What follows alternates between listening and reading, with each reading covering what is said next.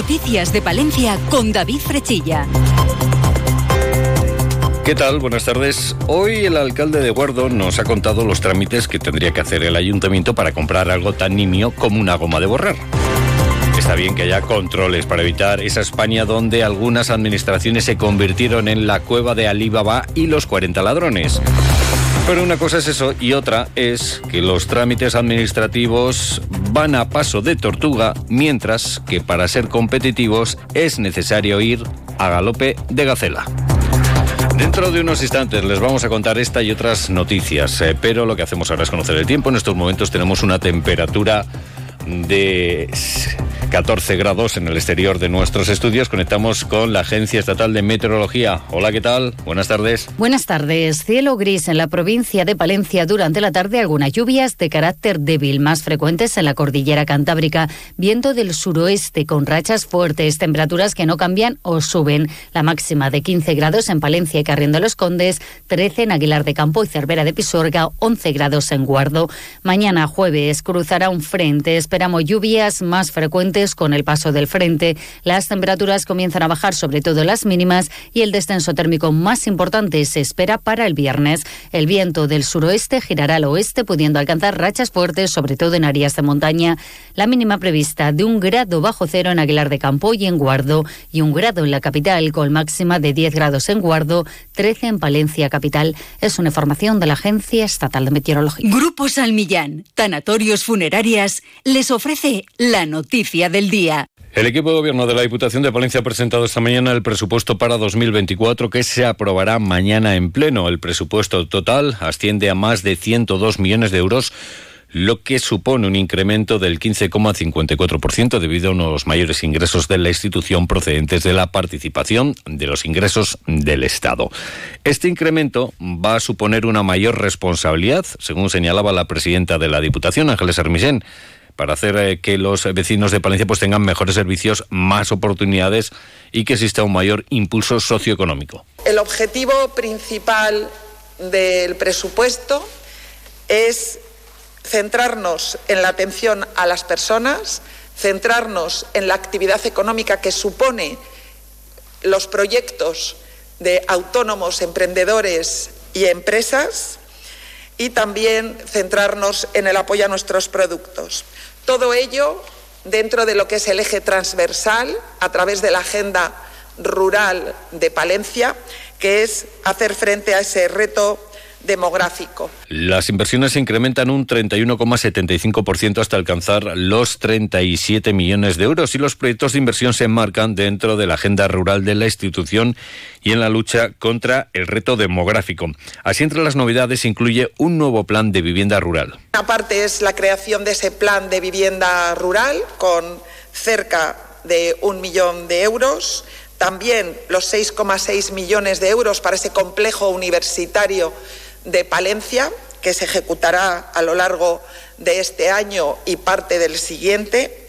También vamos, en el apoyo a las personas, a incrementar el presupuesto de la ayuda a domicilio, que va a rozar los 7 millones de euros. Y también pues nuevas partidas, como por ejemplo una nueva partida para los ayuntamientos para que puedan adquirir maquinaria, una partida muy demandada para los ayuntamientos. Y otras cifras destacables, por ejemplo, se destinarán dos millones de euros al fomento del empleo y se aumentarán las becas a estudiantes en un 20%. Hay una partida para iniciar la estrategia joven y se incrementa en un 44% el gasto de personal en industria, protección civil y extinción de incendios para la incorporación de nuevos bomberos que esperan que alcancen los 18 bomberos, recordamos, profesionales en 2024. Grupo San Millán sigue creciendo en la capital y también en la provincia. En la calle Extremadura 12, nuevos velatorios crematorio con amplias y confortables salas. También en venta de baños y Villamuriel. Grupo San Millán. Siempre a su servicio las 24 horas del día en el teléfono 979 166 200. Hablamos de asuntos laborales porque ha tenido lugar reunión del Comité Intercentros de Renault para acordar los calendarios del próximo año. La mayoría de los sindicatos han accedido a modificar la propuesta de fechas de vacaciones, haciéndolas coincidir con las de la dirección de la empresa, con el objetivo de que acepte a retirar la cláusula de provisionalidad como se solicitaba en la anterior reunión. La dirección de la empresa ha cedido a cumplir la reivindicación histórica de la representación de los trabajadores de retirar la cláusula de provisionalidad y se ha acordado los calendarios de 2024, quedando las vacaciones para Villamuriel del 31 de julio al 21 de agosto, ambas inclusive en las vacaciones de verano, y del 23 de diciembre al 31 de diciembre, ambos inclusive en las vacaciones de Navidad.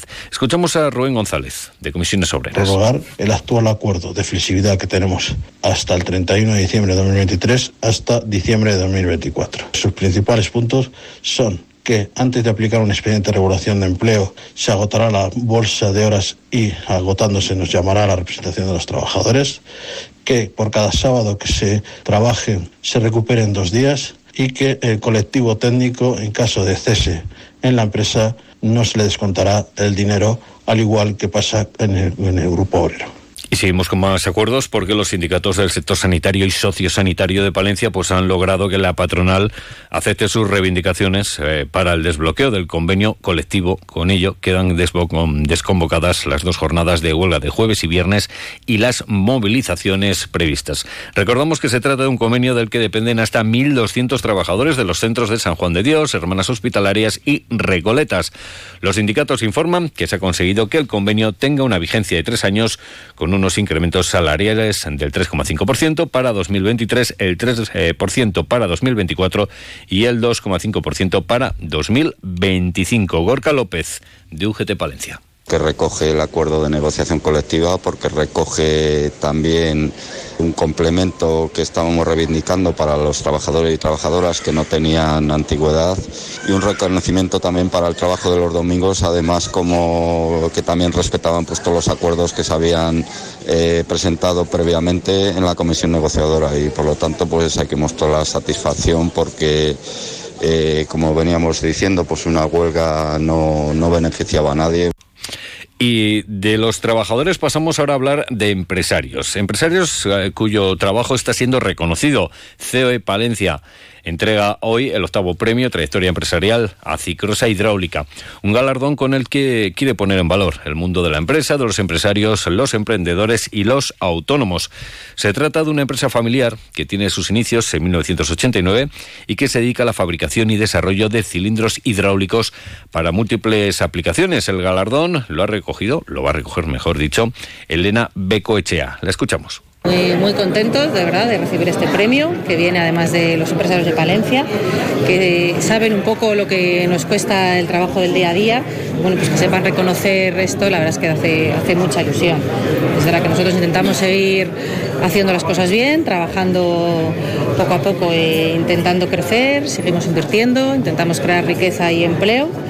Y bueno, la verdad es que afortunadamente de momento el mercado nos acompaña porque estamos invirtiendo mucho y haciendo proyectos nuevos, pero bueno, el panorama está, está complicado. Más eh, cuestiones, eh, más asuntos, más noticias relacionadas con el ámbito empresarial, aunque ahora miramos al comercio porque la Junta ha dado a conocer los domingos y festivos de apertura autorizada para el comercio. Las fechas son 7 de enero del próximo año, 14 de enero, 28 de marzo, 30 de junio, 7 de julio, 12 de octubre 1 de diciembre, 15 de diciembre, 22 de diciembre y 29 de diciembre de 2024. Un comercio que seguro que mira, con mucha atención a las próximas Navidades. Una Navidad que está a la vuelta de la esquina y ya se empieza a notar en las programaciones de las administraciones. El Ayuntamiento de Palencia, a través de la Concejalía de Cultura, Turismo y Fiestas, ha convocado una nueva edición del concurso navideño de Belénes Antonio Lafuente en las categorías de familias, cofradías, entidades sin ánimo de lucro y centros escolares, los cuales eh, pues eh, van a van a intentar obtener esos premios de 250 euros. Los belenes podrán ser de cualquier tamaño, quedando a libre disposición del autor el material a utilizar. El plazo de inscripción eh, finaliza el 13 de diciembre y los participantes deberán tener listo el 19 del mismo mes, al día a partir del cual el jurado se pasará a valorar para fallar los ganadores siete días más tarde. Y ya que hablamos de sanidad, uh, perdón, de sanidad, de Navidad, Vamos con una cita de lo más dulce, porque en el calendario de los palentinos aparece marcada la tradicional celebración de la muestra Dulzura en Clausura, que trae a la capital los dulces que se elaboran en los monasterios y conventos eh, de vida contemplativa de la provincia. Este año se va a celebrar del 8 al 10 de diciembre y volverá a tener eh, como escenario el hall de entrada del Seminario Mayor Diocesano. En esta edición volverán a participar los seis conventos y monasterios de vida eh, contemplativa de la diócesis de Palencia. Eh, continuamos ahora con una noticia pues no tan agradable con la última que hemos escuchado y es que vamos a hablar de sucesos. Dentro del capítulo de sucesos de la capital señalar que un hombre de 54 años tuvo que ser trasladado ayer de urgencia al Hospital Río Carrión de Palencia tras cortarse el antebrazo con una sierra mientras trabajaba. El accidente laboral ocurría sobre las cuatro y media de la tarde en el cruce de la avenida de Castilla en la calle Don Miró de la capital palentina. Hasta el lugar de los hechos se desplazaban agentes de la Policía Local y de la Policía Nacional junto a los servicios médicos que tras prestarle una primera asistencia sanitaria trasladaron al herido al complejo hospitalario de Palencia. Una y cincuenta y seis minutos les contamos las noticias que ocurren en nuestra capital y provincia. Hola, ¿qué haces este fin de semana? Yo, disfrutar de Palencia. ¿De Valencia? No, no, de Palencia con P. Sí, con P de planazo que te propongo. De la Villa Romana La Olmeda, de la Cueva de los Franceses, de navegar el Canal de Castilla, del arte en los campos del Renacimiento o de una gastronomía de película. Buen plan, el que desde la Diputación de Palencia te ofrecemos este fin de. Prepara ya tu maleta y ven. Consulta la web de la Diputación de Palencia. Palencia con P, con P de planazo.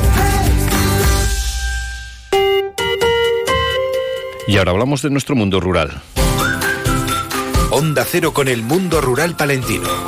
En Onda Cero hablamos de nuestros pueblos, de sus gentes e iniciativas. Se lo contábamos al principio del informativo, los desmanes que se produjeron en la España del pelotazo pues provocaron que se aumentaron los sistemas de control de las administraciones. Unos sistemas que han provocado un reguero de trámites para que los ayuntamientos pues, realicen hasta la compra más nimia, opten a proyectos o concedan licencias. En más de uno Palencia, el alcalde de Guardo, Juan Jesús Blanco Muniz, pide que se pongan en marcha mecanismos que agilicen la montaña de trámites que existen. Hay que intentar agilizarlo hay que intentar, digamos, que promover alguna otra cosa mejor para que esto no sea un disparate, ¿no? Para que yo pueda darle, no sé, se inventó el tema de la, la Unibus o, demás que permite que, que algún ciudadano obtenga licencia inmediata. Y les contamos también que la Diputación destina 22.000 euros mediante convenio con el Ayuntamiento de Venta de Baños para contribuir a la organización del Cross Internacional. Hoy nos vamos a despedir con una cita con la solidaridad y con una empresa palentina como protagonista. Y es que esta tarde Cascajares celebra su vigésimo cuarta subasta de capones, un acto que va a tener lugar a las 8 de la tarde en el Teatro Calderón de Valladolid.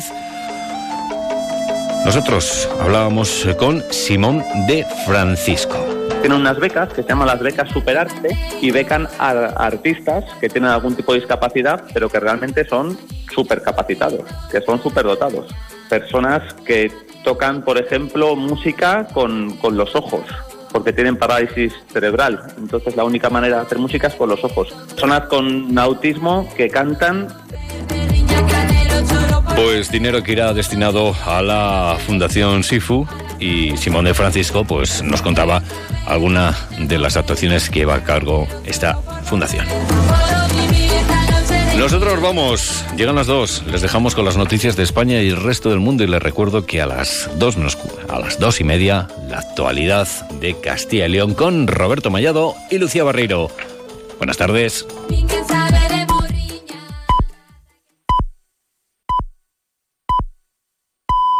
Le hemos preguntado a todo un país